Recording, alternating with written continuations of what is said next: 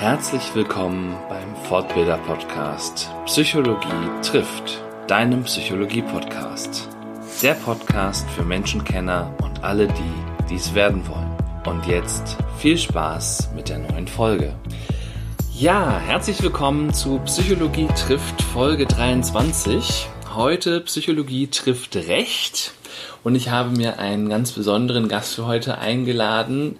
Neben mir im adäquaten Abstand von 1,50 Meter sitzt Alexandra Winterfeld. Hallo, schön, dass du da bist. Ja, hallo, ich freue mich total. Schön, dass ich da sein darf. Sehr, sehr gerne. Du bist qualifiziert. Berlin ist deine Stadt, schreibst du? Ja. Bist hier geboren, hast an der Humboldt-Universität studiert, im Rathaus Pankow geheiratet, habe ich gelesen. Ja, absolut.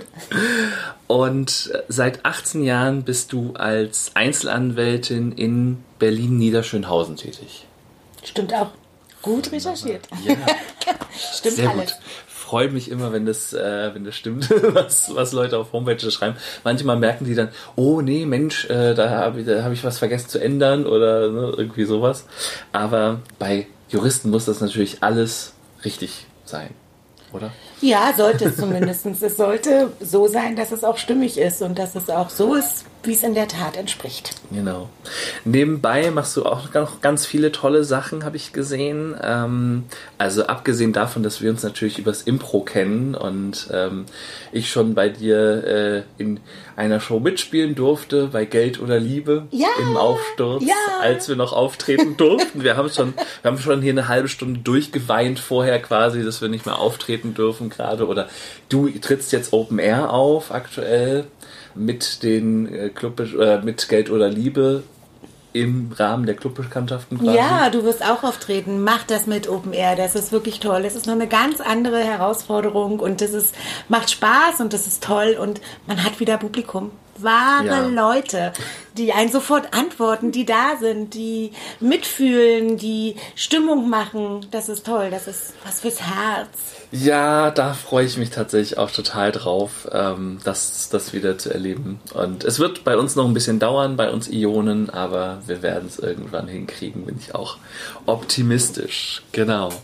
Des Weiteren bist du Mitglied im Berliner Anwaltsverein e.V. Du engagierst dich als Vorstandsvorsitzende in, im Unternehmerinnen Plus e.V.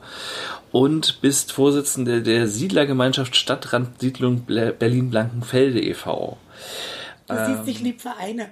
Ja, Vereinsmeierei Tour. Ja, Tour. total. Ich liebe Vereine, weil das eine wunderbare Struktur hat, weil Vereine etwas sind, wo nur die Vereinsmitglieder bestimmen und es kein von außen gibt und es kein von außen raufgesetzt ist. Und nur wenn man Vereinsmitglied ist, dann kann man sozusagen die Sachen innerhalb des Vereins bestimmen. Und ich liebe Vereine. Absolut. Ich mag das total. Okay. Aber das heißt also Vorstandsvorsitzende, du, äh, aber ne, du musst dir dann natürlich von den Mitgliedern auch reinreden lassen, würde, würde ich jetzt als Natürlich, will man doch auch. Will man doch auch. Also ich will ja nicht alles alleine machen, darauf habe ich auch gar keine Lust.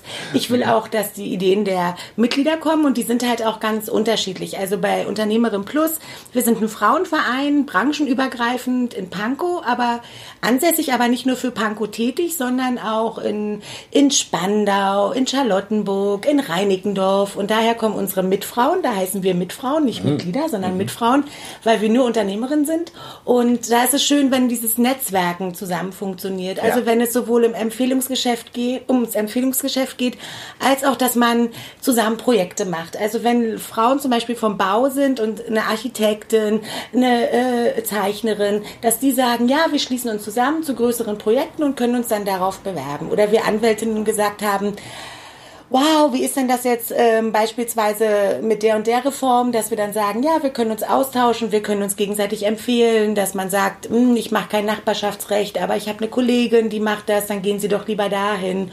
Oder jemand sagt, nee, Familienrecht mache ich gar nicht, gehen Sie doch mal zu Frau Winterfeld und ähm, dass wir sozusagen das gemeinsam leben. Dafür ist der Vernetzungsgedanke da und den mag ich total und der funktioniert im Verein gut wenn sozusagen es da auch Strukturen gibt, aber wenn man auch ein Miteinander hat. Deswegen völlig egal, ob man Vorsitz hat oder nicht.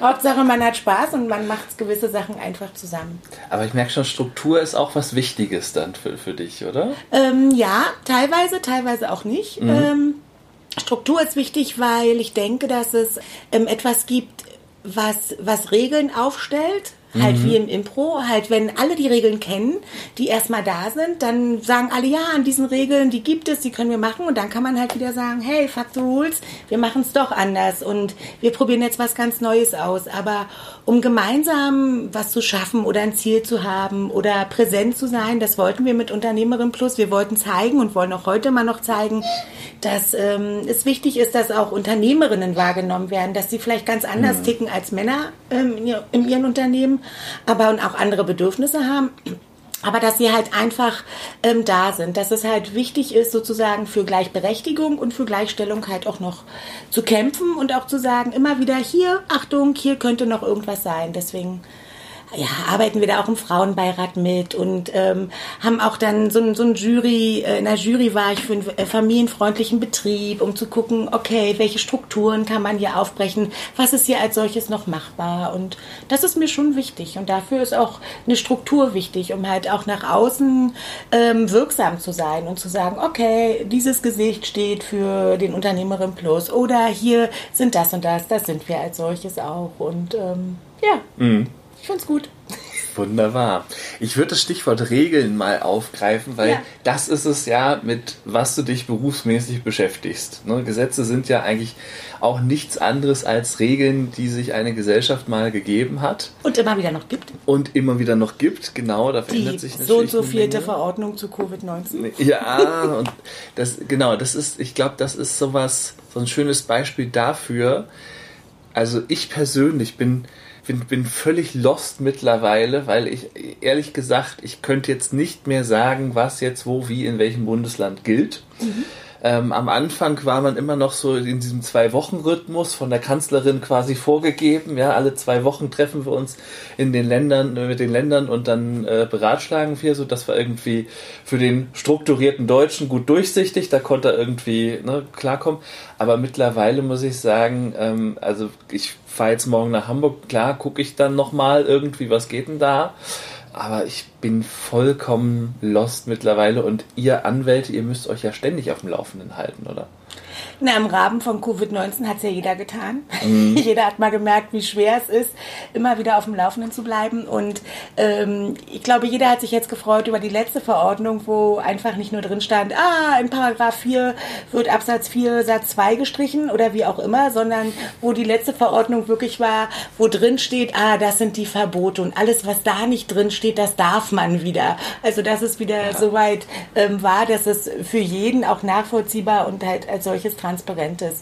Ähm, Im Rahmen, ja, der, im Rahmen von Covid-19 haben es halt irgendwie alle getan und in den anderen Bereichen, ja, dann ist es halt immer auf den Spezialbereichen, auf die man sich spezialisiert hat. Spezialbereiche, auf die man sich spezialisiert ja, hat. Also Spezialbereiche muss man sich spezialisieren. Ja, genau. Und also deswegen, ähm, ja, mache ich auch nicht alles. Also es gibt Leute, die, die lieben Internetrecht, wo ich denke, um Gottes Willen, da habe ich echt keine Ahnung von und ähm, dann sollen es wirklich die Leute Leute machen, die das Tag für Tag machen. Dafür mhm. liebe ich Familienrecht, weil da die Biografien sind und man auch die Geschichten und auch das Herz und auch das Leben der Leute erfährt, was sicherlich nicht immer sozusagen fürs Verfahren ganz entscheidend ist, aber das ist das, was ich dann da halt neben dem ganzen rechtlichen und ähm, jetzt geschieden, nicht geschieden, wie lange getrennt gelebt, gibt noch einen Zugewinnausgleich, gibt es keinen, gibt es einen Versorgungsausgleich, gibt es keinen, äh, die Geschichten der Leute zu erfahren. Warum sozusagen ist eine Ehe möglicherweise gescheitert? Mhm. Das finde ich da spannend. Okay, also so dieser menschliche Teil daran ist das, was, was dir an, an deiner Arbeit auch absolut. noch einen Zusatzgewinn absolut, gibt. Absolut, absolut. Also ich, ich ähm, ja, rede gerne über Biografien, über das Leben, über, ähm, über das, wie es weitergehen kann. Manchmal ist man auch Seelentröster und sagt, es ist jetzt mhm. mit der Scheidung nicht alles vorbei und das ganze Leben ist auch nicht kaputt. Und manchmal ähm, ist man auch jemand, der ähm, Wut kanalisieren muss und dann greife ich in meine, mein Körbchen und, und gebe den Leuten ähm, Teller mit, alte Teller, um die halt einfach mal zu verdienen verdeppern und zu sagen, ja, lass die Wut da raus, lass sie nicht an irgendwelchen Menschen raus, aber auch nicht hier bei mir auf dem Hof, aber, aber sozusagen, ähm, mach es mal einfach für dich und ja, man darf auch traurig sein und wütend sein und, ähm, und da hängen halt ganz, ganz viel Emotionen dran und das ähm, mag ich auch. Also das ist halt auch das, weswegen ich es auch total gerne mache. Mhm. Ich glaube, also wir hatten, als wir das angebahnt haben, hier auch drüber gesprochen, dass äh, ne, gibt es überhaupt Berührungspunkte zwischen Recht und Psychologie so und ne, ich war so ja wir finden auf jeden Fall was ja also ja. ich war da ganz optimistisch. Und äh, jetzt bin ich noch optimistischer. Und deshalb und ähm, Ne, weil letztlich ist ja Recht etwas Menschengemachtes und insofern wird da die Psychologie ja. auch irgendwie eine, eine, Rolle spielen. Ich möchte noch mal so ein bisschen kurz, damit man so eine Idee hat, ne, äh, oder ich glaube, viele Zuhörer haben auch eine Idee, aber dass man noch mal so ein bisschen das konkreter hat. Also nur ne, Familienrecht, da geht es um Scheidungen, um Sorgerecht, Streitigkeiten, was Umgangsrecht, Umgangsrecht. Betreuungsrecht geht es da auch drum. Da geht es mhm. um Trennungen, da geht es um nicht nur ähm, Ehe, sondern auch Partnerschaften, die die sich als solches trennen. Um Kinder, um Haus, um Garten, um Geld, um die Rente. also alles, was sozusagen in der Beziehung als solches mit reinspielt. Ja. Mhm. Genau. Verkehrsrecht, klar, das kennt das Verkehrsrecht, fast jeder. Ja, kennt man, aber ich habe das auch genommen, weil das ist ein ganz anderer Ausgleich. Ne? Da mhm. fehlen, sind zwar auch Emotionen, na, hey, du Sau, du hast mir die Vorfahrt genommen, aber die sind anders, weil da geht es ganz knallhart ums Geld. Ne? Ja. Und da geht es halt auch so um Sprüche, weiß ich nicht, wenn es hinten knallt, gibt es vorne Geld und, und all diese Sprüche, die es dann darum gibt, die, die, sind, die sind einfach da da ist es nicht ganz so emotionsbeladen, auch wenn das im Auto des deutschen liebstes Kind ist. Aber da, das ist halt was anderes. Das geht dann da halt ums Geld und da geht's halt sozusagen um Einhaltung der Straßenverkehrsordnung, um Bußgelder, um Ordnungswidrigkeiten, um das alles geht es da.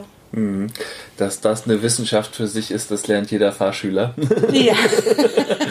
also ich weiß noch, ähm, in, in einer Theoriestunde hat mein Fahrlehrer mal gesagt, heute machen wir Deutschunterricht weil er uns da den Unterschied zwischen dem Wort halten und dem Wort parken erklärt hat. Ah, verstehe. genau. ja. Das ist in der STVO auf jeden Fall ein Unterschied, habe ich gelernt. Ja, absolut. Bei den genau. Schildern auch, ne? Auch da ja. Deutschunterricht, ne? Hat Total. der Schild ein Strich oder zwei Striche? Eine Silbe, zwei Gott, da ist ja Mathe auch noch dabei. Ja.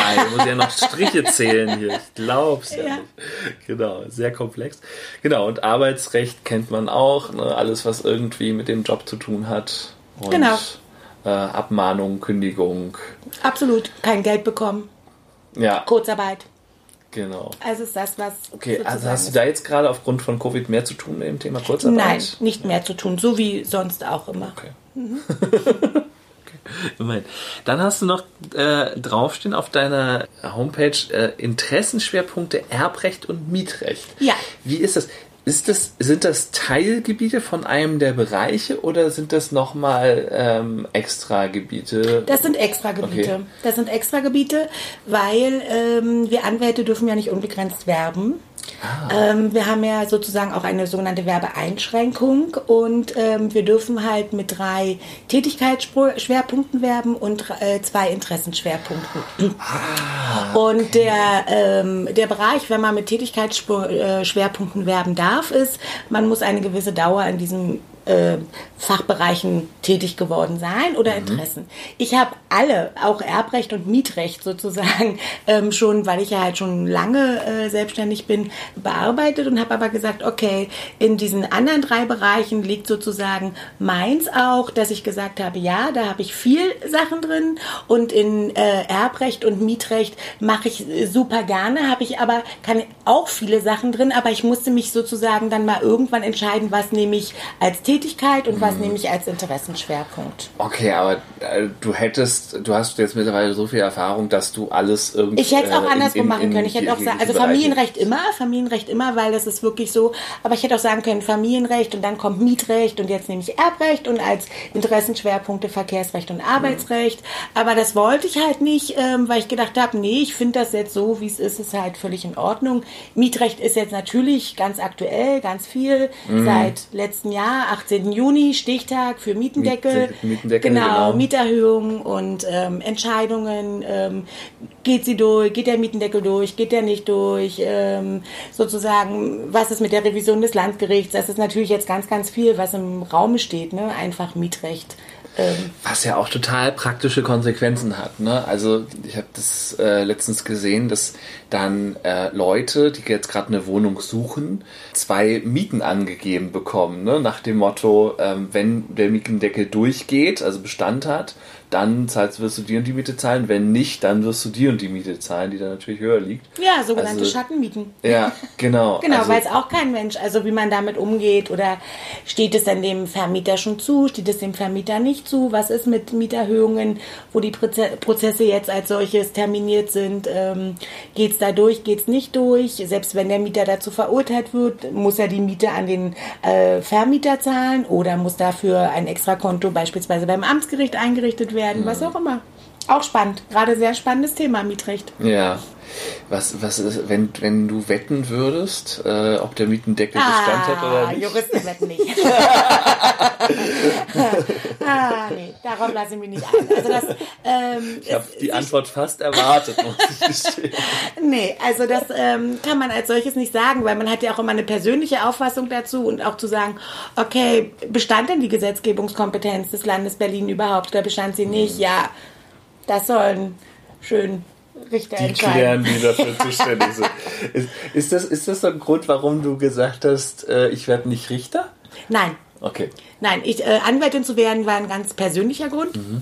Ich habe bei einer Anwältin gearbeitet während des Studiums und ähm, fand das auch ganz spannend und habe dann gedacht, ja, aber Richter ist ja auch spannend. Als ich im Referendariat war, war fand ich auch Staatsanwaltschaft super spannend und habe gedacht, wow, immer der Böse sein, das ist auch spannend. ähm, und habe dann ein Kind bekommen und mein Kind hat allerdings ähm, eine Behinderung und man hatte, war in Festanstellung in einer Anwaltskanzlei und habe dann festgestellt, all diese ärztlichen Termine, die anfallen, ähm, die sind so nicht leistbar. Und ähm, ich wollte aber mit meinem Kind zusammen im Krankenhaus sein und ich wollte auch, dass er dort nicht alleine ist und, und nicht nur zu sagen, ich arbeite und komme dann, weiß weiß ich, 17, 18 Uhr und guck mal, weil der war auch noch klein und Baby. Und habe gesagt, nee, das ist es nicht. Und habe dann gesagt, okay, womit kann ich es wirklich abdecken, dass ich immer entscheiden kann, ich gehe, mache das und das oder ich gehe mit meinem Kind da und dahin oder das und das ist jetzt freie Zeit und das ist halt eine selbstständige Anwaltstätigkeit. Und dann habe ich gedacht, ja, Die, die großen Vorteile der Selbstständigkeit mal wieder. naja, hat ja alles Vor- und Nachteile. Ja, ne? Also ja, wenn Ja. du krank bist, ansonsten im Ja. Angestelltenverhältnis bist du krank und meldest dich krank. Wenn du als Selbstständiger krank bist, ja, dann ist gefühlt Covid-19.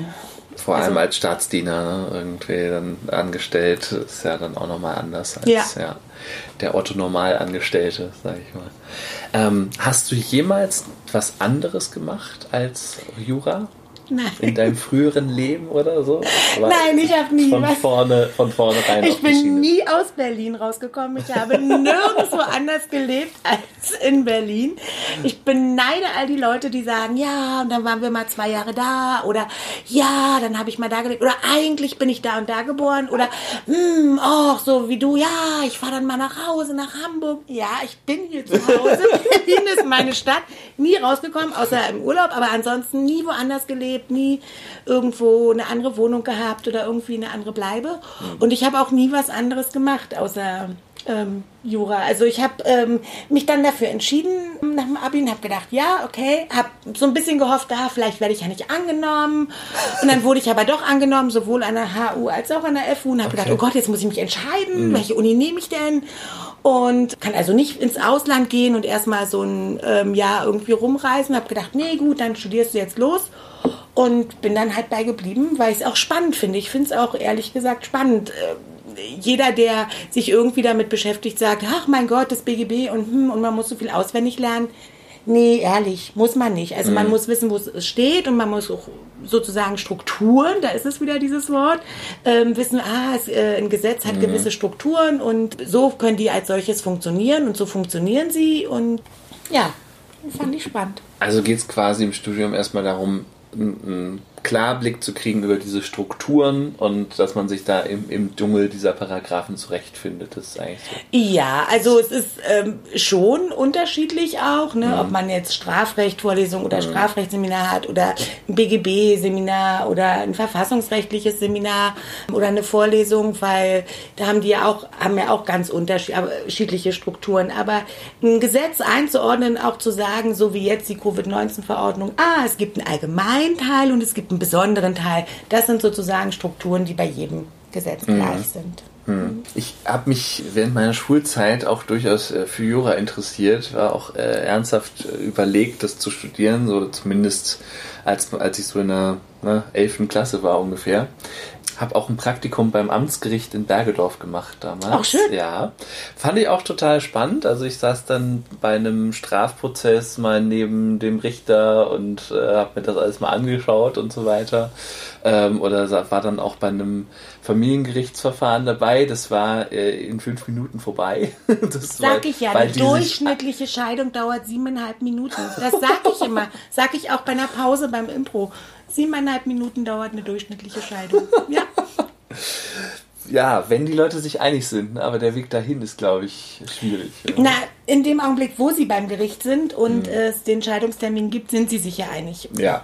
Also dann ist es ja sozusagen, dass nur noch festgestellt wird, die Staatsangehörigkeit und ob man geschieden werden will und was sonst noch zu klären ist. Und deswegen ist es auch so kurz, dass man es ganz klar sagen kann, siebeneinhalb Minuten, weil bis dahin sind ja viele Schriftsätze erfolgt, ist ein äh, oder auch nicht, je nachdem, ob sie am Anfang gleich einig waren oder nicht. Aber dann hat man ja bis dahin sozusagen diesen Weg geebnet, um zu sagen, okay, und jetzt gibt es diesen Scheidungstermin, in dem der formale Akt der ähm, Scheidung ausgesprochen wird. Ja, da, da habe ich auch erst mal gelernt, irgendwie, was damals waren ja Gerichtsshows total in, ja, und ich habe die habe die gesuchtet damals, aus heutiger Sicht schlimm, ja. Und äh, ich bin dann natürlich total desillusioniert worden, ne? Zu, erstmal zu sehen, so, ach Mensch, so ein Familiengerichtsprozess ist ja gar nicht öffentlich, da ist ja gar kein Publikum, ne? Solche Sachen. Während bei Zivilprozessen und bei Strafprozessen dann ja doch Publikum zugelassen ist. Aber die Leute, die Zeugen zum Beispiel dann ja auch aus guten Gründen dann rausgehen direkt und nicht noch irgendwie im Saal verbleiben. Also so, Doch, so Sie können. so Sie können erlebt. im Saal Ach verbleiben. Im ah, okay. Strafrecht können Sie im Saal verbleiben. Ah, okay. Wenn Ihre Zeugenaussage gemacht wird, Sie können sich die Verhandlung bis zu Ende anhören. Ah, okay. Sie können auch gehen.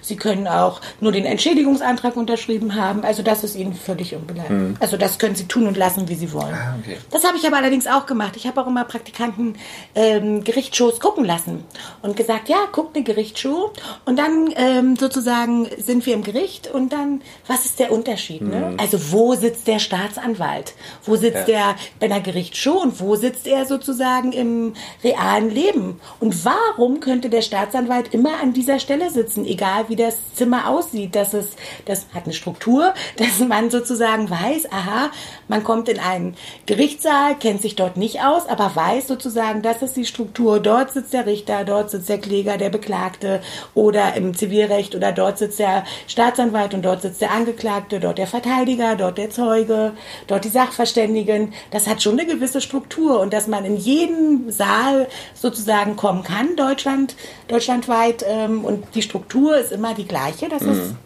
wie beim Impro, sodass du mit jedem Spieler, der sozusagen die Impro-Regeln kennt, Impro spielen kannst. Und Genau, ja. Ja. Das, also ich weiß dann als Staatsanwalt zum Beispiel, wo ich mich halt hinsetzen muss. Genau. Direkt. Mhm. Und immer vors Fenster übrigens. ah, okay. Damit der Angeklagte, falls es so schlimm ist und sich rausstürzen will, das ist die Geschichte, die dahinter steht, man als Macht, als Macht des Staates sich noch davor werfen kann und ihn vom ähm, Selbstmord abhalten kann. Das steckt dahinter. Deswegen sitzt die Staatsanwaltschaft immer auf der Seite, wo das Fenster ist. Äh, Das, ist das jetzt eine Legende oder ist das ernsthaft der Gedanke dahinter? Das war der Gedanke dahinter, also äh, als es mal so eingeführt wurde. Vielleicht ist es jetzt schon eine Legende, aber das ist sozusagen das, ähm, was sozusagen dahinter steckt, dass man gesagt hat, okay, sitzt der immer links oder rechts vom ähm, ähm, Richtertisch? Nein, der sitzt immer auf der Seite, wo das Fenster ist. Ach krass. Und was passiert, wenn da auf beiden Seiten Fenster sind? Welches Gebäude hat auf beiden Seiten Fenster? Überlege ich gerade. Ja, das ist wahrscheinlich tatsächlich in solchen so Gerichtsgebäuden selten. Aber Ja. es ist ja nicht unmöglich. Also theoretisch kann man ja einen Saal auch so bauen, aber das wird dann wahrscheinlich vermieden mit, Abs mit Absicht. Das weiß ich nicht. Oder nur, im Erd oder, oder nur im Erdgeschoss oder so. Das weiß ich nicht. Habe ich auch noch nie gesehen, dass an beiden, in beiden Sachen. Das ist ja interessant. Ja. Da, ja, Psychologie, ne? Ja, ja, total, total. Ähm, also vor allen Dingen, ne, ähm, ich habe vorher natürlich äh, auch noch mal so ein bisschen reingeguckt, was, was sagt denn die Psychologie so zu, zu Juristerei und Anwälten und so weiter. Und ähm, mein, das Erste, was mir in den Kopf kam, war, ein Ausspruch von Hirschhausen, der ja äh, den Juristen unterstellt hat, sie seien die unglücklichste Berufsgruppe, weil sie sich ja die ganze Zeit eben mit Dingen rumschlagen müssten, die eher negativ sind, also sich auch immer bei Verträgen und so weiter fragen müssen, wo ist der Haken, wo ist der Haken, wo ist der Haken. Und wenn ich das die ganze Zeit denke, dann ist mein Gehirn darauf trainiert und äh, ne, wenn dann der Mann nach Hause kommt oder die Frau ne, und sagt, ach Schatz, schön, dass du schon da bist, wo ist der Haken? Wo ist der Haken? also, ne, das äh, so, so viel zum Hörte. Ich habe dann mal recherchiert, inwieweit stimmt das überhaupt? Und es ist tatsächlich so, dass jedenfalls gibt es eine Studie, die festgestellt hat, dass Rechtsanwälte überdurchschnittlich häufig an Depressionen erkrankt sind. Äh, Eaton et al. 2004 haben das geschrieben. Ähm, außerdem scheint bei Juristen Alkoholmissbrauch häufiger zu sein als in der Normalbevölkerung, da Angehörige dieses Berufszweiges etwa doppelt so häufig an Leberzirrhose sterben als die Allgemeinbevölkerung. Wow. Also du übst einen gefährlichen Beruf aus, ja. offensichtlich. Allerdings muss man auch fairerweise sagen, Suizidrisiko ist nicht erhöht. Also das ist die gute Nachricht dabei. Okay. Boah, ähm, ja, kann ich gar nichts zu sagen. Ja. Mein Lieblingsgetränk ist äh, Cola Light. So, so zwei. Mag ich super gerne, trinke ich äh, permanent. Ähm, ich ja, habe auch jetzt kein Geständnis erwartet. nee. Ähm, unglückliche Berufsgruppe, weil sie viel depressiv sind. Also, man das muss das vielleicht ein bisschen nicht. relativieren, weil, ne, also was heißt überdurchschnittlich? Überdurchschnittlich heißt, der, der Durchschnitt an Depressionen in der Gesamtbevölkerung ist halt auch nicht so hoch. Ne? Also mhm. ist so in den 10er Prozenten, würde ich, würde ich sagen, mittlerweile. Ähm, und ich habe eine Zahl gelesen von 16,4 Prozent ja, der, der Juristen. Mhm. So. Was halt schon nicht wenig ist, aber. Ähm, ja, aber vielleicht kommt es auch darauf an, wie jeder ähm, soweit selber ist. Also Natürlich, also letztendlich beim Familienrecht, um jetzt mal bei diesem Beispiel zu bleiben, ist es schon schön, wenn Mandanten ein Jahr oder zwei Jahre nach einer Scheidung kommen und sagen, Mensch, Frau Winterfeld, Sie hatten doch recht, das Leben geht weiter und stellen sich mal mhm. vor und dann so Sachen berichten, ähm, Sie haben einen neuen Partner gefunden oder Sie haben ähm, die Stadt gewechselt und waren jetzt mal wieder in Berlin und wollten halt mal kurz Bescheid geben, wie es Ihnen als solches geht. Ähm, das kommt dann halt schon drauf an und ähm, das ist, vielleicht kommt es auch, vielleicht sollte die Untersuchung auch sagen, welche Rechtsgebiete bearbeitet werden, mhm. ne? weil wenn man halt beispielsweise, ich weiß es nicht, weil Strafrecht war nie meins, ähm, nur Pflichtverteidiger ist oder nur Verteidigung in Strafsachen ja. macht und halt nicht immer unbedingt die Mörder und Totschläger. So viel Verfahren, weiß ich nicht, wie viel Verfahren es da gibt, aber mhm. das ist ja was, was es auch eindringlich in, dem, in den Alltag mit drüber rettet. Ne? Ja. Wenn du halt viel mit Missbrauch an Kindern zu tun hast oder ähm, von Schutzbefohlenen generell. Und das ist sozusagen immer deins, was du dann da als solches ähm, mit dir rumträgst. Ja, kann es durchaus sein. Vielleicht wäre die Untersuchung, welches Rechtsgebiet hat man. Ne? Mhm. Wenn man sich nur mit Glücksspiel beschäftigt, warum sollte man depressiv werden? Also um zu sagen, äh, ja. man macht das ähm, so. Also ich kann es als solches nicht sagen. Mhm. Ähm, und ja. klar, ne, also wahrscheinlich wie bei jeder anderen Berufsgruppe auch gibt es Ausschläge nach oben und nach unten. Natürlich, das sowieso, ja. ne, und es ist ja auch immer die Frage, was hat man noch so für Ressourcen? Ja. Und ich meine, also ich glaube, wenn man jetzt mal die Untersuchung bei Impro-Spielern machen würde, dann würde man auch wieder ganz andere Werte kriegen. Also insofern ist, ja. wird das wahrscheinlich auch gut kompensiert ja. mit, mit, mit den Freizeitaktivitäten. Was ich mich noch gefragt habe, also ich, ich würde gerne zwei Dinge mal machen oder ich würde eine Sache mal machen. Vielleicht können wir mal ähm, gleich so einen, so einen kleinen Fall, mal so einen, Beispielfall irgendwie mal so durchgehen, was da so rechtlich für Schritte passieren. Ach, ey. Äh, und und äh, also dass, dass äh, du dann quasi so ne, aus der strukturierten Prozesssicht mal raufguckst und ich dann mal gucke, okay, was macht das eigentlich äh, mit, mit dem mit den Beteiligten irgendwie so auf psychologischer. Das ist aber erst gleich vorher möchte ich dich noch fragen. Glaubst du, dass es Gerechtigkeit gibt? Oder was ist Gerechtigkeit für dich? Das ist eine große Ich Frage. weiß. Gerechtigkeit im juristischen Sinn, Gerechtigkeit im menschlichen Sinn, Mhm. Gerechtigkeit auf der Welt, Gerechtigkeit in Europa, Gerechtigkeit in Mhm. Deutschland. Also da sind so viele. Boah. Ich finde schon mal spannend, dass du unterscheidest zwischen rechtlicher, rechtlichem Sinn und menschlichem Sinn. Sollte doch das gleiche sein. Oder nicht? Ist halt die Frage, ist es immer das Gleiche, Mhm. ne? Fühlt sich jeder irgendwie gerecht behandelt oder Mhm. fühlt man sich halt äh, auch unrecht behandelt und ähm, ist, ist Recht sozusagen immer das, ist, wo auch ein Urteil gerecht ist. Wann ist ein Urteil gerecht? Ähm, keine Ahnung, wenn, wenn du einen Straftatbestand aufschlägst, da steht ein Strafmaß drin. Und der Strafmaß sagt nicht 65 Tage, der Strafmaß sagt von bis oder sagt Geldstrafe. Und ist denn die Geldstrafe von 60 Tagessätzen äh, gerecht? Und wenn die gleiche Tat möglicherweise begangen wird, aber die Tatumstände anders waren, sind es nur 20 Tagessätze, ist das gerecht? Oder ist es gerecht, weil der eine verdient mehr und der andere verdient weniger? Wann ist gerecht gerecht? Also, ja, das ist eine schwierige Frage. Auch beim Verkehrsunfall fühlt sich nicht jeder gerecht behandelt. Das war, der eine sagt, ja, aber der war dann einfach da und dann hat's geknallt. Ich konnte gar nichts dafür. Und der andere sagt, ja, aber er hat nicht geguckt. Und das ist, ähm, boah, das ist eine, ja, eine gute Frage zum Nachdenken. Ähm, ja, weiß ich nicht. Wie, wie erlebst du das in, mit deinen Mandanten in, in der täglichen Arbeit? Wenn, wenn, wenn du aus dem Prozess rauskommst, sind die Rückmeldungen nach dem Prozess von deinen Mandanten in der Regel so, dass sie sagen, ja, das ist okay so, das ist, das ist irgendwie für mich gerecht oder ich habe das oder ne, oder du hast das Beste für die rausgeholt oder Na, es kommt halt auch immer drauf an, gerade in welchem Rechtsgebiet Ja. du bist, ne? Und eine wichtige Frage, die ich immer stelle am Anfang, ist, was wollen Sie?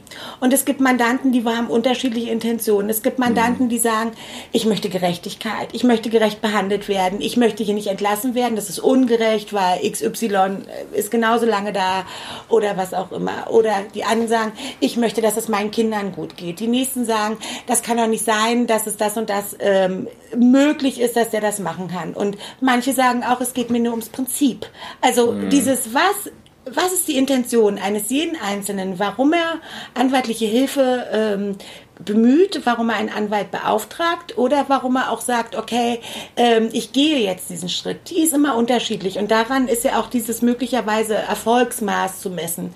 Ähm, Es ist nicht so, dass ich sagen kann, also außerhalb vom Familienrecht, ne, ähm, sagen kann, ja klar, ich habe eine hundertprozentige Erfolgsquote und was ich sage, das geht durch. Niemand hat eine Glaskugel, in die er reingucken kann. Und ähm, es gibt natürlich auch den Spruch, ähm, vorm Gericht und auf hoher See sind wir alle in Gottes Hand. Ja, Ja. das kommt auch nicht von ungefähr, auch selbst wenn wir ein Regelwerk haben, aber auch das kann anders ausgelegt werden oder eine Kommentierung ist anders oder was auch immer. Und ich denke, dass wenn man genau weiß, warum man etwas macht und ähm, eine Haltung dazu hat und zu sagen, ich mache es aus Prinzip und ich, äh, ich will, ähm, ich lasse mir das Prinzip auch was kosten und das ist es, dann ist es was anderes, als wenn ich sage, okay, ich möchte Gerechtigkeit. Oder der sagt, ich möchte, dass es meinen Kindern gut geht. Ich stecke mich selber auch zurück, nehme mich ein Stück weit zurück, weil das steht im Fokus. Und ich glaube, das ist ähm, was, was jeder für sich entscheiden muss. Warum macht er das? Für mich ist die Frage wichtig, einfach um zu wissen, okay, welche Taktik gibt's? Also Ja. was wollen wir jetzt? Wie, wie fangen wir das Ganze welchen an? Spielraum hast du Welchen auch? Spielraum hat man und sozusagen, worauf kommt es demjenigen an? Mhm.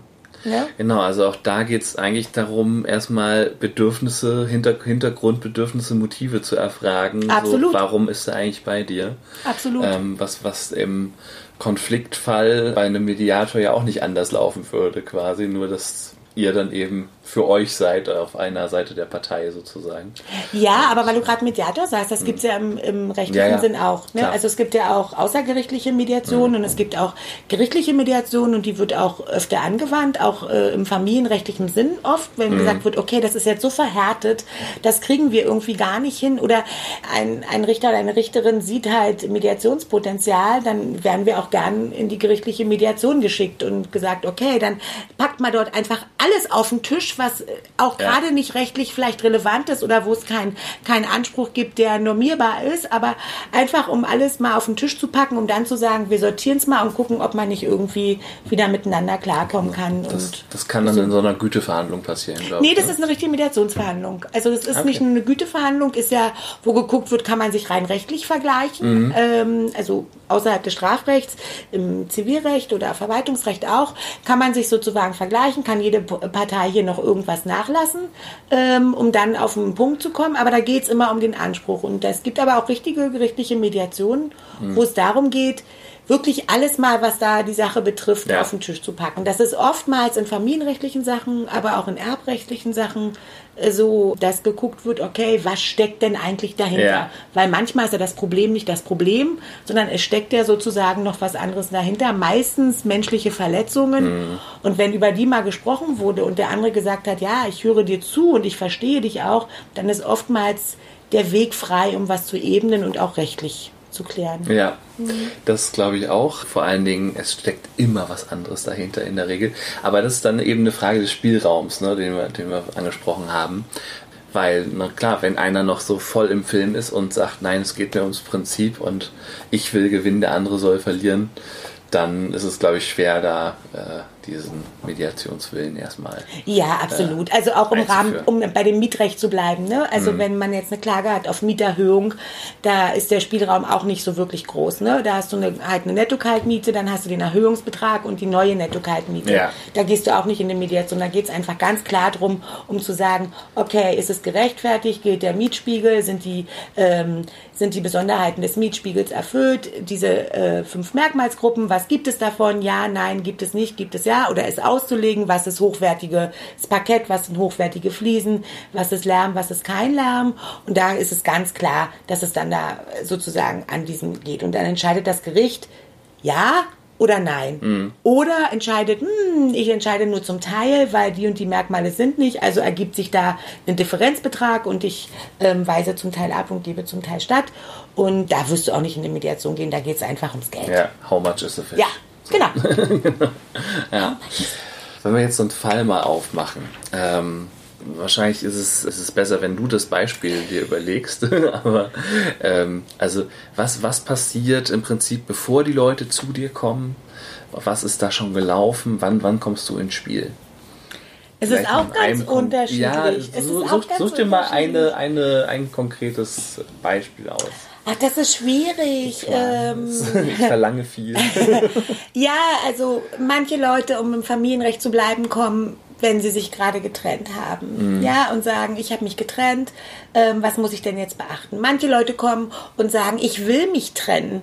Ich bin so weit, ich will mich trennen. Was muss ich denn beachten, damit ich nichts falsch mache? Manche Leute kommen und sagen, ähm, wir leben schon seit vier Jahren getrennt, wir wollen jetzt mal geschieden werden. Also das ist ähm, völlig unterschiedlich. Manche kommen und sagen, ich habe hier einen Scheidungsantrag bekommen, ich weiß gar nicht, was ich damit machen soll, erklären Sie mir mal das. Also wann die Leute in welchem Stadium kommen, ist ja von Fall zu Fall unterschiedlich. Ist auch beim Verkehrsrecht so. Manche kommen und sagen, ach, ich habe das erstmal alles alleine mit der gegnerischen Versicherung gemacht, aber jetzt komme ich nicht weiter, jetzt wollen die nicht zahlen. Manche sagen, oh Gott, oh Gott, oh Gott, gestern hat's bei mir geknallt, kann ich nicht bei Ihnen Termin haben, ich weiß gar nicht, was ich machen soll. Also das ist auch völlig unterschiedlich, wann jemand sagt, wann er anwaltliche Hilfe braucht. Okay, aber das heißt, die haben zwei Sachen gemeinsam, wenn ich das so richtig raushöre. Erstmal so das Gefühl, okay, ich komme alleine nicht weiter, ich brauche Hilfe. Ja. Und zweitens, ähm, zumindest in in den Familienrechtssachen, die sind eigentlich so über den Rubikon rüber von der Entscheidung her. Also die haben sich entschieden, entweder ich will mich trennen oder ähm, ich habe mich getrennt.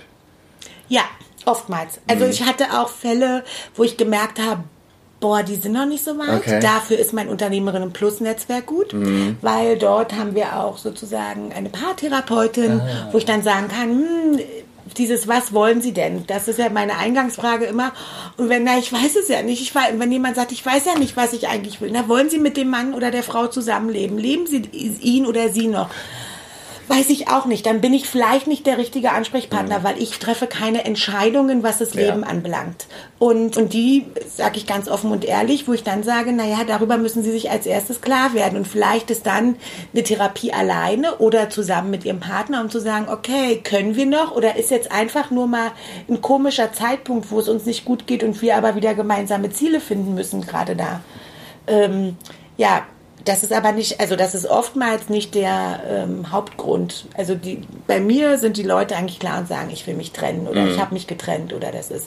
Ich hatte auch schon einen Fall, ganz viel Schriftverkehr hin und her und nach anderthalb Jahren haben wir dann den Termin und das Gericht fragt ja immer, ob man geschieden werden will. Also manche fragen, ob man geschieden werden will und andere fragen wieder, wollen sie die eheliche Lebensgemeinschaft aufrechterhalten? Also deswegen kann ich auch vorher nicht sagen, sagen sie ja oder nein, weil ich nicht weiß, wie das Gericht fragt. Ne? Also da muss man schon zuhören, wie das Gericht fragt, um dann zu antworten, oh, ja oder nein. Gefährliche, ja, gefährliche ja, ja, Geschichte. Ja. Absolut.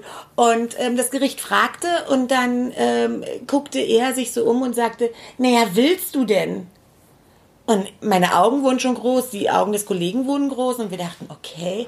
Und sie sagte, ja, weiß ich doch auch nicht. Ich habe immer gedacht, du willst geschieden werden. Und ja, na, ich habe immer gedacht, du willst geschieden werden. Und wir haben dann gesagt, stopp, wir setzen das Verfahren aus. Ja. Sie kriegen einfach nochmal sechs Monate, um zu gucken, weil es war nie geklärt worden, dass sie eigentlich es selber nicht wussten. Und ähm, wir haben ganz viel hin und her geschrieben, haben alles Mögliche gemacht und haben gedacht, okay, aber eigentlich ist da noch was auch immer, ob es Liebe ist oder irgendein Gefühl oder ich mache das mal, wenn der andere das will, dann mache ich das auch.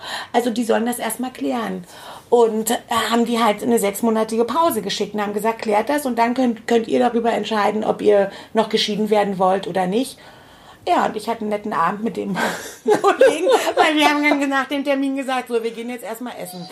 Jetzt haben wir die ganze Zeit hier geackert und das hätten die ja gleich sagen können, dass sie es eigentlich nicht wissen. Ne? Und ja.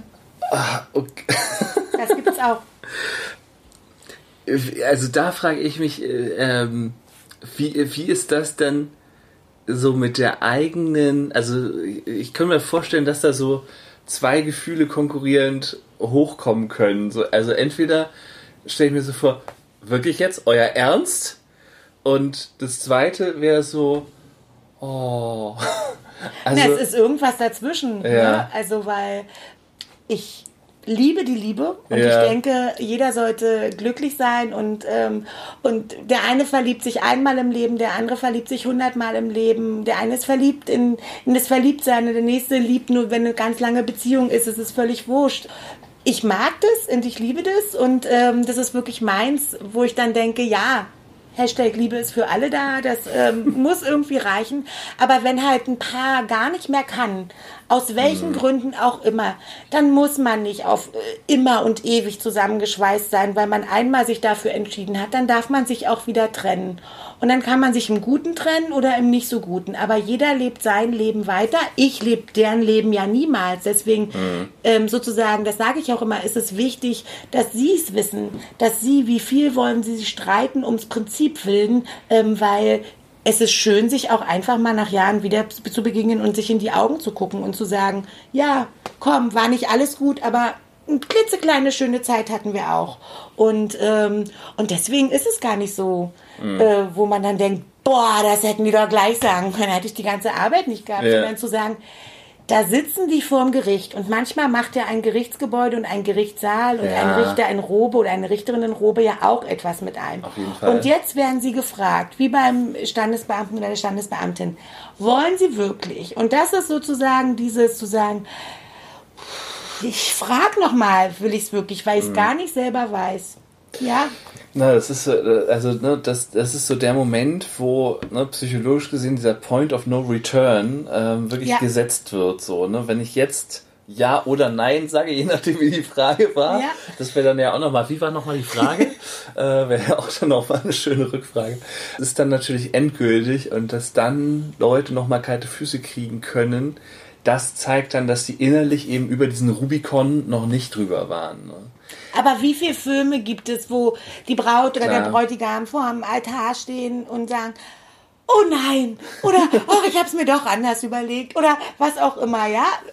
wäre eigentlich auch was, was Schönes für Film, zu sagen, hey, man, man erzählt die Geschichte von hinten und man sieht als erstes, wie sie vom Scheidungsrichter oder Richterin stehen und, und dann sagen, nein. Oder was wolltest du eigentlich? Hey, das ist cool. Dann, dann sozusagen erzähl, erfährt man die Geschichte, die bis dahin geführt hat und ähm, kann sich dann ausspinnen, ob es weitergeht, ob es ein Happy End gibt oder kein Happy End gibt. Das wäre mal, cool. das wär mal ein Impro-Format. Ja, absolut, fällt mir gerade ein. Auch toll. Ja. Das Beziehungsreplay quasi. Ja. Sinne von, oder Rück, Rückblende. Ja. Ich würde mich aber schon fragen, ne, also hat es dann diese anderthalb Jahre Schriftverkehr gebraucht? Manchmal ja. Ja, ne? Die hat es dann gebraucht, vielleicht um A-Verletzungen loszuwerden, um auch manchmal zu erfahren, was sind denn die Verletzungen des anderen. Mhm. Ne? Weil oftmals. Ähm, Aber kriegt man das über Schriftstücke raus? Würde ich ja, oftmals ist ein. Vorwurf. Ist klar, Okay. es ist alles ein Vorwurf. Ihr Mandant hat, ihre Mandantin hat. Ähm, das ist darin, das ist ein, ein Vorwurf, ein Darstellen von Tatsachen, ähm, die aus der einen Perspektive sind. Der andere hat es vielleicht, hat das zwar tatsächlich gemacht und irgendwas weggenommen oder keine Ahnung, irgendwas, worum es dann da geht, ähm, aber in einer ganz anderen Intention, nicht um den anderen schädigen zu wollen, sondern zu sagen, ja, das habe ich doch 20 Jahre lang so gemacht, was ist denn jetzt auf einmal dagegen? Also, weißt du, so, und da, ähm, manchmal kriegt man das schon raus. Ähm, manchmal bedarf es auch einfach Zeit. So, und dieser Spruch Zeit heilt alle Wunden kommt ja auch nicht von ungefähr. Ne? Wenn du im Krankenhaus bist und bist frisch operiert, dann kannst du auch nicht sofort wieder einen Marathon hinterherlaufen, sondern zu sagen, nimm dir die Zeit dafür. Und manchmal bedarf es auch in familienrechtlichen Sachen einfach Zeit. Zeit sozusagen, um das möglicherweise zu verarbeiten. Zeit auch für eine neue Liebe, ähm, die dann kommt. Deswegen ähm, finde ich es halt so schön, wenn Mandanten auch nach Jahren kommen und sagen, ich habe ihnen nicht geglaubt. Und ich habe gedacht, sie sind, was erzählt die mir da? Ich kann mich wieder verlieben und ich kann wieder glücklich sein. Und, und irgendwann ist es soweit. Und ähm, habe mal gedacht, interessiert mich überhaupt nicht, was sie da erzählen. Und sie wollen mich nur beruhigen, dass, sie, dass ich nicht ausflippe.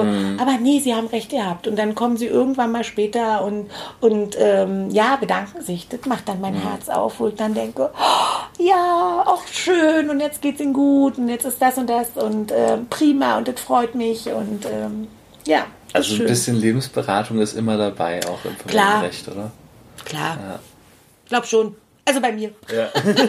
Ja, weil. Inklusive, inklusive Ja, Leistung. weil, weil ähm, ja, das gehört ja dazu. Also nur zu sagen, hey, das sind die Voraussetzungen für eine Scheidung, Trennungsjahr, bla, bla, bla, bla, bla. Ähm, das sagt man mal, check, check, check, check.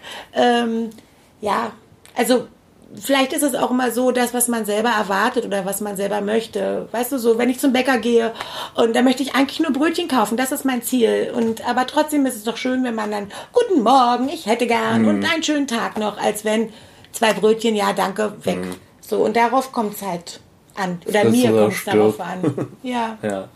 Und wie ist das so im Verhältnis? Also, du bist dann ja ständig mit Kollegen im Streit, wenn ich mir das mal so vorstelle. Also, nur ihr, ihr schickt euch da, also, weil sobald ich ja einen Anwalt einschalte, ist ja meistens dann Kommunikation nur noch über die Anwälte. Wenn beide anwaltlich vertreten sind. Genau. Ne? Oder eben, oder die andere Partei schickt dann eben auch nur die Schriftsätze nur noch an dich und nicht, äh, also selbst wenn die nicht anwaltlich vertreten ist. Das heißt, du, du streitest dich ja ständig mit Menschen. Oder?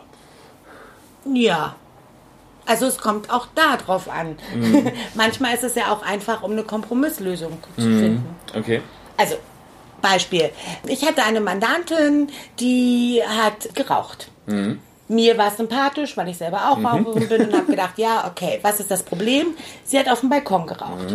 Ihre Nachbarin hatte keinen Balkon oder hatte einen Balkon, weiß ich jetzt gar nicht mehr genau, und ähm, fühlte sich durch den Rauch aber belästigt. Natürlich. Und beide haben sich hochgeschaukelt. Ah, ich will rauchen. Nein, du darfst nicht rauchen. Der klassische Nachbarschaftsstreit Richtig. par excellence. Richtig, so, aber ja, jedenfalls Mhm. so. Und dann, die Nachbarin hatte dann, oder der Nachbar hatte dann gleich eine, einen Anwalt eingeschaltet, weil es keine Kompromisslösung da zu finden war. Und dann hat meine Mandantin gesagt, naja, aber jetzt will ich mich mit dem Anwalt auch nicht auseinandersetzen und der droht mir gleich mit Klage und oh, Verlust des Miet, äh, Mietverhältnisses und Hausverwaltung und allem Pipapo, ich nehme mir auch einen Anwalt. Und ist zu mir gekommen Und ich habe auch wieder gefragt, was wollen Sie? Und dann hat sie gesagt, na, ich möchte rauchen und in der Wohnung bleiben. Okay, das ist doch ein Ziel. Und dann ging es darum, einen Kompromiss zu, finden, zu finden, sozusagen. Also man hat sich zwar gestritten, aber wir haben ja einen Kompromiss gefunden, dass, ähm, dass alle Beteiligten letztendlich zufrieden sind. Natürlich hat nicht jeder 100 Prozent bekommen. Meine mhm. Mandantin konnte nicht 24 Stunden rauchen, wann immer sie wollte. Und die Nachbarin hatte auch nicht immer sozusagen, dass sie gesagt hat, okay, in den Zeiten wird halt geraucht oder kann geraucht werden, dann muss ich mich darauf einlassen, wenn ich es denn möchte. Ansonsten stellt es möglicherweise ein Gericht fest. Oder die hätten auch festgestellt, machen Sie mal hier eine Kompromisslösung, weil auch Rauchen ist ein ähm, Recht, was es sozusagen erhaltenswert, nicht erhaltenswert, aber was auch einen gewissen Schutz äh, bedarf mhm. und ähm, was nicht gleich per se, weil es gesundheitlich schlecht ist, außen vor ist. Und, und da ging es nicht darum, um sich total zu betteln, sondern um für alle Beteiligten einen Kompromiss zu finden, weil ich wohne nicht in der Wohnung und die mhm. gegnerische Anwalt oder Anwältin wohnt auch nicht in der Wohnung. Das heißt, wir erarbeiten sozusagen ein, eine Lösung, damit die, die es eigentlich betrifft, normal miteinander umgehen kann. Ihr seid die Unterhändler in dem Moment quasi. man so will. Ja, weiß ich nicht. mm, das hat einen Beigeschmack. Ähm, ja, aber das ist halt nicht immer gleich. Ja, oder die Verhandler, wenn man es Ja, die so Verhandler vielleicht. So packen will. Ja. ja. Hm. Also ja. es geht nicht immer nur um Streit und Konfrontation und, sondern auch, ja, um Klärung und mhm. eine Kompromisslösung. Manchmal gibt es von vornherein keine ja, fällt ein Bußgeld an, weil du im Halteverbot oder Parkverbot mhm. gestanden hast oder nicht. Was willst du da groß diskutieren? Ja, ja hast du gestanden, hast nicht da gestanden. Ja was, auch, was auch immer. Gibt es auch ein bisschen mehr noch, aber mhm. so, so der Grundsatz ist sozusagen, da ist es nicht. Aber immer wenn mehrere äh, im Spiel sind, äh, da ist es ja sozusagen Bußgeld, Staat, Bürger. Ne? Mhm. Aber wenn es um Parteien geht, also zwei Bürger ähm, beispielsweise oder Bürgerinnen, die sozusagen ein Problem haben, da ist es nicht immer Streit, da ist eine Kompromisslösungfindung manchmal angebracht, manchmal auch nicht angebracht. Mhm. Dann braucht man den dritten, das Gericht, was dann einfach entscheidet. Klar. Also das sah dann konkret wahrscheinlich so aus, dass die sich auf irgendwelche Zeiten geeinigt haben? Ja, ja. genau. Mhm. Geraucht wird von bis. Ja.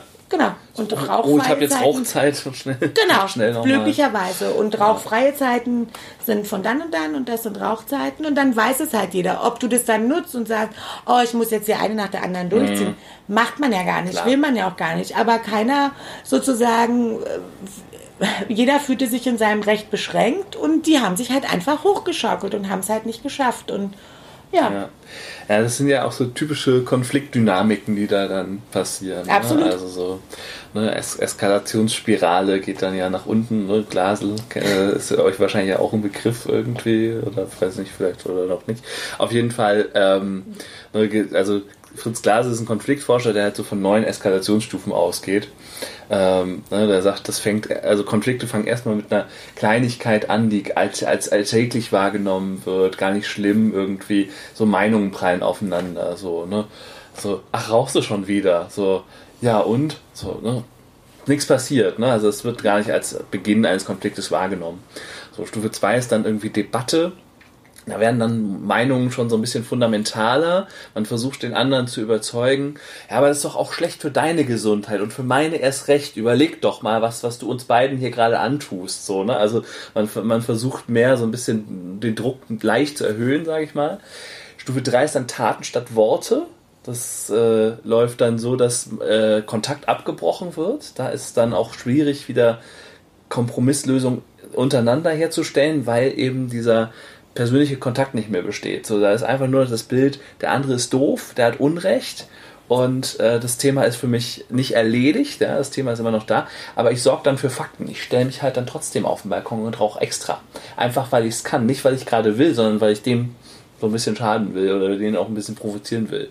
Mhm. So, dann gibt's äh, äh, Stufe 4 ist dann Koalition, das heißt, man läuft dann im Freundeskreis rum, sucht sich so seine Best Buddies und sagt, finde es auch, auch unmöglich. Ne? Genau, so, so, also so eine, so eine ich, ich habe da so eine nicht nicht Rauch, so einen Nichtrauch-Nazi irgendwie als Nachbarn, ja. Äh, ne? Also finde es auch, auch wahnsinnig bescheuert, oder? Ja, total. Ne? Also holt sich so die Bestätigung. Stufe 5 muss ich jetzt gerade überlegen. Genau, das ist so Gesichtsverlust. Da geht es darum, dass man Gerüchte streut über den anderen. Also das wird dann schon richtig böse langsam. Ähm, Stufe 6, da fängt man an mit Drohung. Also so, ne, wenn du das nochmal machst, dann äh, sorge ich dafür, dass dein Haustier nicht mehr lebt oder ähnliches. Mhm. Ne? Stufe 7 ist dann die begrenzte Vernichtung. Und da ist so der, der Punkt erreicht, wo man, wo es für einen okay ist, selber Schaden davon zu tragen, aber äh, der andere soll mehr Schaden als man selber haben. Stufe 8 ist dann Zersplitterung, da weitet man seine Angriffe auch auf das Unterstützungsumfeld des Gegenübers aus. Und Stufe 9 ist dann gemeinsam in den Abgrund, also das ist so das Ende vom Rosenkrieg, wo dann wirklich, also wie in dem Film, wo dann beide im Prinzip äh, sterben und äh, ja, das ist so diese Konfliktdynamik, die da passiert. Und mhm. ne, man, man sagt halt so bis Stufe 6 lohnt sich Mediation noch und danach braucht es das Machtwort, da braucht es, braucht es das Urteil, das Ne, so macht ihr das jetzt und fertig, weil die einfach dann nur noch so in ihrem Tunnel sind. Ne? Weil wenn wir Menschen emotional werden, dann sind wir ja wirklich in so, in so einem Tunnel und auch häufig rationalen Argumenten gar nicht mehr zugänglich. Du grinst schon, das heißt, ich nehme mal an, ja, dass ja, du ja. was kennst. Ja, absolut, absolut. Schöner Satz, wenn wir emotional sind, sind wir in einem Tunnel. Ja, ist ja so, ne? Also dann gucken wir nicht mehr links und rechts, ne, was irgendwie noch interessant sein könnte, gerade auch, glaube ich, so in, in, Konfliktfällen. Also jeder, der schon mal irgendwie sauer war und, und blöde Sachen gemacht hat, gesagt hat, danach denkt sich so, Mann, ey, ne, hätte ich da nicht einfach mal die Klappe halten können oder irgendwas. Ne? Ja. Ähm, aber dazu sind wir in dem Moment einfach nicht in der Lage. Ne? Ja, aber manchmal sind auch Anwälte halt einfach in Familiensachen zumindest ja. auch dafür da zu sagen, die Frage zu beantworten, was wollen sie eigentlich? Ja. Und, ähm, und auch zu sagen, ist es Ihnen denn jetzt wirklich so wichtig, nochmal da ja. das klarzustellen oder nachzutreten? Geht es nicht eigentlich darum, dass man eine gemeinsame Regelung fürs Kind findet? Auch nochmal so, den Blick zu objektivieren, ja. so nochmal den Tunnel außen. aufzumachen ja. und kleine Löcher reinzubohren. Ja. Ne? Also zu sagen, ja, ist es schön, wenn man zwar in so einem Tunnel ist und emotional sozusagen ein Ziel hat, was man, wo man fokussiert ist, egal ob man jetzt verliebt ist und sagt, ich bin jetzt so verliebt, die rosa-rote Brille und oh, ich sehe alles nicht. Es ist immer schön, sozusagen kleine Löcher, kleine Risse reinzumachen, um anderes Licht reinzulassen, um in diesem Bild zu bleiben und zu sagen, ja, lass die Emotionen nochmal woanders hin rausfließen und gucken, was dann passiert. Mhm. Mhm. Ja, vor allen Dingen, wenn es dann um das Wohl Dritter geht. Ne? Also wenn ich, wenn ich mir so, so, so Horgerechtsstreitigkeiten vorstelle ähm, ne? und das, also der Konflikt der Eltern dann auf dem Rücken des Kindes ausgetragen wird. Ja, also so. Sorgerecht ist ja gar nicht, ähm, da haben ja die Gerichte schon viel entschieden, viel mhm. sozusagen rausgenommen, um nicht zu sagen, ja, wir, wir schieben alles immer auf Sorgerecht, also okay. wir entziehen dem Vater oder der Mutter das Sorgerecht und nur ein Elternteil kriegt es. Das ist ja schon ein bisschen gemildert worden, um zu sagen, da muss schon was ganz Hartes vorgefallen sein, um einem Elternteil das Sorgerecht ja. zu entziehen. Da gucken die auch, dass so ein gewisser Ausgleich äh, hergestellt wird, einfach falls auch eine Machtposition ist, um es ganz klar zu sagen. Ne? Ich habe das Sorgerecht, ich darf mhm. entscheiden. Aber wo es natürlich viel äh, Potenzial gibt, gibt einfach, und auch da ist, das Umgangsrecht. Wie lange kann ja. das Kind wo bleiben? Ne, muss ich den anderen Elternteil darüber informieren, wo ich nicht in den Urlaub fahre? Ähm, warum will er das wissen? Ist das wieder Kontrolle? Warum ähm, sagt sie nicht, dass sie da und dahin fährt? Aber sie kann doch nicht einfach und gerade in Zeiten wie dieser bei Corona das Bundesland mhm. verlassen. So, also so äh, und da immer zu sagen, Will man es wirklich? Ist es wirklich genau das, was wichtig ist? Oder was steckt denn eigentlich dahinter? Und es gibt die größte Teil der Eltern äh, sagen, natürlich möchte ich, dass es meinem Kind gut geht. Mhm. Gut, dann die eigenen Bedürfnisse mal zurück und ja. zu sagen, Blick aufs Kind, was tut denn dem Kind gut? Und das ist ja auch etwas, was im Recht eigentlich, soweit ich das weiß, verankert ist, dass das Kindeswohl an oberster Stelle steht Absolut. in dem Fall. Ne? Ja, das ist gesetzlich verankert. Ja. Wobei dann natürlich immer die Frage ist, ne, was Auslegung, ist denn das Auslegung, kind? was Auslegung. Ist, was ist das Kindeswohl? ja, ja, genau. Und dann kommen wieder Gutachter ins Spiel, die dann Möglicherweise. Sachen äh, ja. sagen und so weiter. Ja, ja. Es gibt äh, dazu, verlinke ich gerne in der Beschreibung, ähm, einen interessanten Dokumentarfilm über das Thema Gutachten.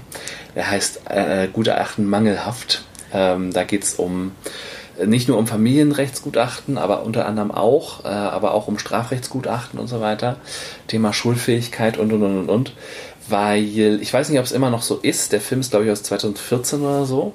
Ähm, aber als, also als Sachverständiger vor Gericht kann ja, also ist ja keine Ausbildung in dem Sinne erforderlich, sondern das Gericht muss dich als Sachverständigen bestellen. Weiter? Oder? Also erstmal so, liege ich richtig? Weißt, ähm, weißt du das? Naja, doch, es ist ja schon eine gewisse Ausbildung ähm, vonnöten. Ne? Also wenn du Sachverständiger im Rahmen von, Dolmetschung, von Dolmetschern bist, mhm. dann sozusagen musst du ja die Sprache beherrschen. Mhm. Ne? Wenn du jetzt, was du jetzt, worauf du anspielst, ich spiele, ja genau, also kann ich vielleicht nochmal weitergehen. Genau. genau, also es gibt, es gab oder es gab wohl Fälle, wo Leute ähm, als Gutachter bestellt worden sind, ähm, die irgendwie halt mal eine Erzieherausbildung gemacht haben, also die schon irgendwie in dem Feld arbeiten, aber die jetzt nicht in der Lage sind, eine wissenschaftliche Begutachtung zu machen nach psychologischen Kriterien zum Beispiel.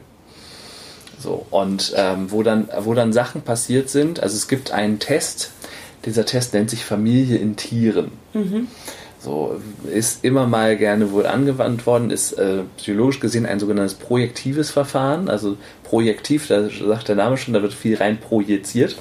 Die Idee ist, ähm, dass das Kind seine Familie in Tieren malt. So, und dann wird geguckt, welches Tier bedeutet denn was. So, und dann hat ein Kind äh, den Vater als Wolf gemalt. So, und das wurde dann interpretiert und dann wurde gesagt, ja, das ist ja also ne, der Vater als Wolf, das heißt, das Kind hat Angst vor ihm und und und und und. So. Man hat aber niemals das Kind gefragt, warum hast du deinen Vater als Wolf gemalt? Mhm. Und äh, das Kind hat als einzeln mal die Frage gestellt wurde gesagt, ja, wir haben immer Wolf und Schäfchen gespielt und das war so lustig und so schön. Mhm. So. Und da aufgrund dieser Sache sind halt Entscheidungen getroffen worden. Also ähm, da, da, da, also ne, mal abgesehen davon, dass dieser, dieser Test mittlerweile halt auch verschrien ist und hoffentlich so, äh, so gut wie nicht mehr durchgeführt wird, weil er einfach nicht den wissenschaftlichen Kriterien entspricht. Aber ne, soll, also das äh, wird eben in diesem Film kritisiert, dass da eben äh, auch vielerlei Problematiken so mit Gutachtern und Sachverständigen passieren. Ja, kann ich so gar nicht sagen, weil ähm, im Familienrecht gibt es ja ähm, die das sogenannte Konstrukt des Ver äh, Verfahrensbeistands. Ne? Mhm. Das heißt, es wird ähm, Eltern Mutter hat einen Anwalt, Vater hat einen Anwalt und das Kind hat keinen Anwalt. Mhm. Und das ist, ähm, um Frage gerecht zu kommen, ist es gerecht, dass das Kind keinen Anwalt hat und eigentlich zwischen den Stühlen sitzt? Nein, es ist mhm. nicht gerecht. Das Kind soll sozusagen auch einen Anwalt haben, ist aber minderjährig, kann sich ja keinen eigenen Anwalt suchen und weiß auch gar nicht, wohin sich wenden soll. Oder manchmal ist es zu klein, ist es erst vier oder fünf und weiß gar nicht um die Bedeutung. Und da gibt es diese, äh, gibt es sozusagen etwas, nämlich den Verfahrensbeistand, wo das Gericht sagen kann, ja, dem Kind wird ein Verfahrensbeistand zur Seite gestellt. Das heißt, das ist der, in Anführungszeichen, Anwalt des Kindes. Mhm. Und der kümmert sich um die Belange und der spricht mit dem Kind, man spricht auch mit der Mutter und guckt, was ist denn zum Wohl, wo fühlt sich denn das Kind als solches wohl. Und im Rahmen dessen ähm, kommt es oftmals gar nicht zu Begutachtungen, ähm, sondern Begutachtungen gibt es nur möglicherweise im Sorgerechtsstreit Umgangsrechtsstreit, mhm. sind die Eltern denn erziehungsfähig ja. und ähm, so. Aber im Umgangsrechtsstreit als solches halt nicht. Das heißt sozusagen, man hat diesen Verfahrensbeistand und hat, was außerhalb des ähm, Jugendamtes ist, also wo das Gericht sozusagen Leute ähm, bestellt, um das Wohl des Kindes zu prüfen. Und die sind oftmals ähm, Sozialpädagogen, ähm, auch Psychologen. Mhm. Also da ähm, weiß ich gar nicht, ob man dafür, muss ich ganz ehrlich sein, weiß ich nicht, ob man dafür eine Ausbildung braucht, um Verfahrensbeistand des Kindes zu sein, ähm, aber die halt im Umgang mit Kindern schon geschult sind. Mhm. Also wo es nicht auf diesen rechtlichen Blickwinkel drauf ankommt, was steht mir zu, was steht dem Vater zu, was steht der Mutter zu, wie kann man es machen, sondern genau das Kindeswohl im Auge hat und zu sagen, das Kind fühlt sich unwohl, wenn es jeden Morgen von der Mutter bis zur Schule mhm. gebracht wird. Ja. Also um jetzt irgendein ja, Beispiel ja, zu nehmen. Ne? Also, und um das halt mal zu verbalisieren. Oder das Kind hat geäußert, dass es ähm, sich, äh, was weiß ich, einen eigenen Fernseher wünscht in seinem Zimmer. Mhm. Oder so. Also da ist es, und da geht es gar nicht so ähm, doll um Begutachtungen. Mhm. Okay. So. Seit wann gibt es den ungefähr? Oh, das, das ich, ja. Okay. Also gefühlt schon lange, kann ich gar nicht sagen, weil das Familienrecht ist ja auch äh, geändert worden mit der ähm, Einführung des FAMFG. Ähm, vielleicht war es sozusagen in dieser Zeit, frage mich jetzt nicht, wann es war, weiß hm. ich nicht. Irgendwann war es. Seitdem gibt es auch keine Scheidungsurteile mehr. Also es wird nicht gescheidungsurteilt, sondern es ist ein Scheidungsbeschluss.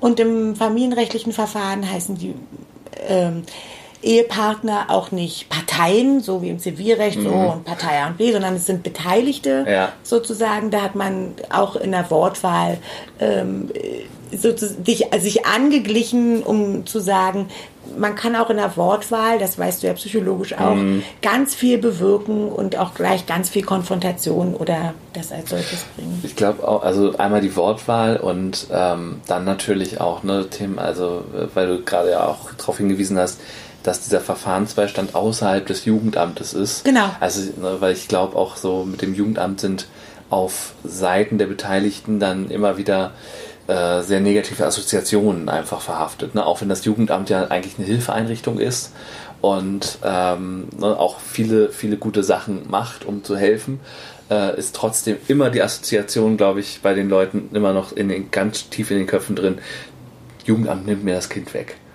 Möglicherweise macht das Jugendamt ja teilweise auch, ne? Also wenn, wenn halt eine Kindeswohlgefährdung vorliegt und das Kind weiß ich nicht, aber es ist das letzte Mittel, ne? Und ja, trotzdem absolut. ist es halt, glaube ich, in den Köpfen der einfachen Leute wesentlich präsenter, als es oft gemacht wird. Also, ja, ich ne? finde es dennoch also zusätzlich auch gut, weil das Jugendamt ja. ist ja auch Anlaufstelle für Mutter und Vater. Und zu ja. sagen, das Kind hat aber eigentlich niemanden. Das Kind mhm. kann, egal ob das Kind drei, vier, fünf oder 17 ist, es kann nicht alleine einen Anwalt mhm. beauftragen, mhm. weil es halt einfach minderjährig ist. Möglicherweise kann es nicht, weil es halt noch zu jung ist oder oder aus welchen Gründen auch immer.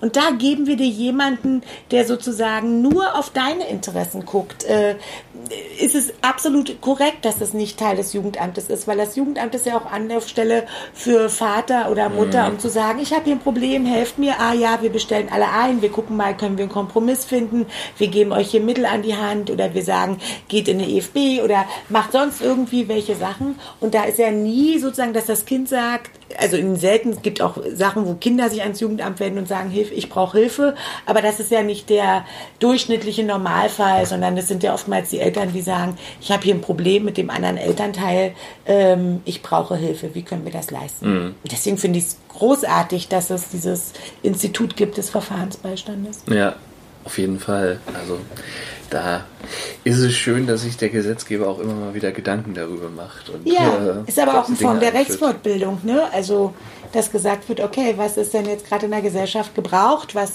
was ist uns denn da aufgestoßen, auch ähm, ähm, im Rahmen von, von Urteilen, im Rahmen von Prozessen, im Rahmen von das, um zu sagen, ja, das sozusagen muss Einklang finden. Mhm. Mhm. Was, was war denn so das schönste Erlebnis in deinem Beruf für dich? Gab es da Das was? schönste Erlebnis? Ja. Das schönste Erlebnis? Weiß ich nicht. Also ich bin, ich bin, ja, es ist schon schön, wenn ich sage mal eine schöne Scheidung. Also eine schöne, ja, das ist, das klingt blöd, ich weiß, aber eine schöne Scheidung ist, ähm, ja, ist gut, wenn die Leute vor dem Gerichtssaal sind und nicht der eine in Ecke A und der andere in Ecke B sitzt, mhm. sondern sie aufeinander zugehen können und sich begrüßen können und sich auch noch fragen können, wie geht's dir oder was macht die kleine Maus oder der Sohn oder was auch immer und können sich austauschen und ähm, gehen in den Gerichtssaal und nicken sich zu und ähm, sagen dann, ja, es ist okay. Also hatte ich neulich, ähm, nicht neulich, aber ich habe es neulich erzählt und äh, da fiel es mir wieder ein. Ich hatte meine Mandantin, ähm, die, kam, halt zur Scheidung und sie saß halt neben mir und wir mussten warten, weil noch kein, weil wir noch nicht aufgerufen waren und saßen da und, und dann sagte sie so, gucken Sie doch mal, Frau Winterfeld, ich habe mir Scheidungsschuhe gekauft. Und ich habe geguckt, was haben Sie? Sie haben sich Scheidungsschuhe gekauft? Ja, Scheidungsschuhe. Es gibt ja auch Hochzeitsschuhe. Ich habe mir Scheidungsschuhe gekauft. Und ihr noch Ehemann stand gegenüber und verleierte die Augen und sagte dann zu mir, sehen Sie, das ist das, was ich meine. und ich so, ich halte mich da raus. Okay, Sie haben Scheidungsschuhe gekauft. Ja, ach ja, sehen gut aus. Mhm. So, wir gehen rein und kommen halt nach siebeneinhalb Minuten wieder raus und ich sage, ja, jetzt sind sie geschieden und erkläre noch das Prozedere mit der Zustellung und alles hin und her. Und dann unterbrach sie mich und sagte, ja, sagen Sie mal, Frau Winterfeld, das ging jetzt aber wirklich schnell. Und dann sagte er, ja, sag mal, dachtest du, Sie spielen noch unser Lied? und dann habe ich gedacht, das wäre auch schön. Wenn ich zu jedem Scheidungsantrag, wie ist denn Ihr Lied? Und das Gericht legt erst eine CD rein und ähm, ja, da ich gedacht, ja, alle klar, die beiden äh, war für sie beide gut, dass sie geschieden sind und hatten auch beide sicherlich viel Spaß, aber ja, da bin ich aus dem äh, raus und habe gedacht, ich hatte sofort einen Film im Kopf und habe gedacht, ja klar, es wird noch mal so eine PowerPoint, so wie zum, keine Ahnung, zur Silberhochzeit, alle schönen Momente, pam, pam, pam, pam, abgespielt oder so. Ich würde dann ja lieber alle schrecklichen Momente abspielen, dass man sich auch wirklich wieder sicher ist, dass man die richtige Entscheidung getroffen hat. Ja, keine Ahnung, aber ehrlich gesagt, wer will das sehen? Und das ist ja das Coole, ähm, oder ich finde das ja eine mega, mega Entscheidung, ähm, dass es kein Schuldprinzip gibt, ne? dass es abgeschafft wurde, dass man nicht sagen muss, du bist schuld, dass die Ehe geschieden wurde. Das war, Ja. gab's ja vorher, ne? das Ja. wurde erst 77 abgeschafft. Und dann, dass man einfach sagen kann, ich möchte gerne geschieden werden und nicht einen, jemanden anders dafür verantwortlich zu machen, nämlich zu sagen, du bist schuld und nur weil du schuld bist, ähm, sozusagen dürfen wir geschieden werden. Das ist doch was Wunderbares, dass man einfach sagen kann, ich möchte gerne geschieden werden. Dass dem anderen das möglicherweise nicht passt und da auch Verletzungen sind, ohne Frage. Aber diesen Schuldvorwurf nicht mehr zu haben und keine schmutzige Wäsche waschen zu müssen und nicht zu sagen, weil, weil, weil, weil, weil, sondern es reicht aus, ich halte an dieser Ehe nicht mehr fest. Das ist was Wunderbares. Ich könnte jetzt noch eine Stunde über Schuld reden mit dir, weil das auch so ein Thema ist, wo ich mich irgendwie aufgrund von YouTube-Videos gerade mal mit beschäftigt habe. Ähm, aber das würde jetzt den Rahmen sprengen. Und da hat ja ein Kollege schon ein schönes Buch geschrieben. Nämlich. Na, Schirach schreibt doch Ferdinand von Schirach. Ah. Ja, über Schuld, Strafrecht, ja, Psychologie. Okay, das äh, muss ich mir dann nochmal reintun. Danke Ja. für den Tipp. Ja, sehr gerne. Ähm, ja, dann bleibt mir eigentlich nichts mehr weiter äh, zu fragen, außer die Standardfrage dieses Podcasts am Ende. Was möchtest du der Welt noch mitteilen? Was möchte ich der Welt noch mitteilen? Genießt das Leben, habt Spaß, habt Freude und lebt die Liebe. Und habt, wenn Scheidungen, schöne Scheidungen. Ja. Das musste ich jetzt nochmal bringen. Das ist, das ist okay. Also ich nehme mit, man kann schöne Scheidungen haben. Das äh, ist mir auf jeden Fall ein neuer Gedanke, von dem ich Gott sei Dank noch sehr weit entfernt bin, weil dazu bräuchte es ja erstmal eine Beziehung. Ähm, aber gut. Äh, und äh, ja, ähm, ganz, ganz vielen Dank, viele Impulse. Ähm, ich werde äh, mich großartig amüsieren, glaube ich, wenn ich das Ding nochmal zusammenschneide.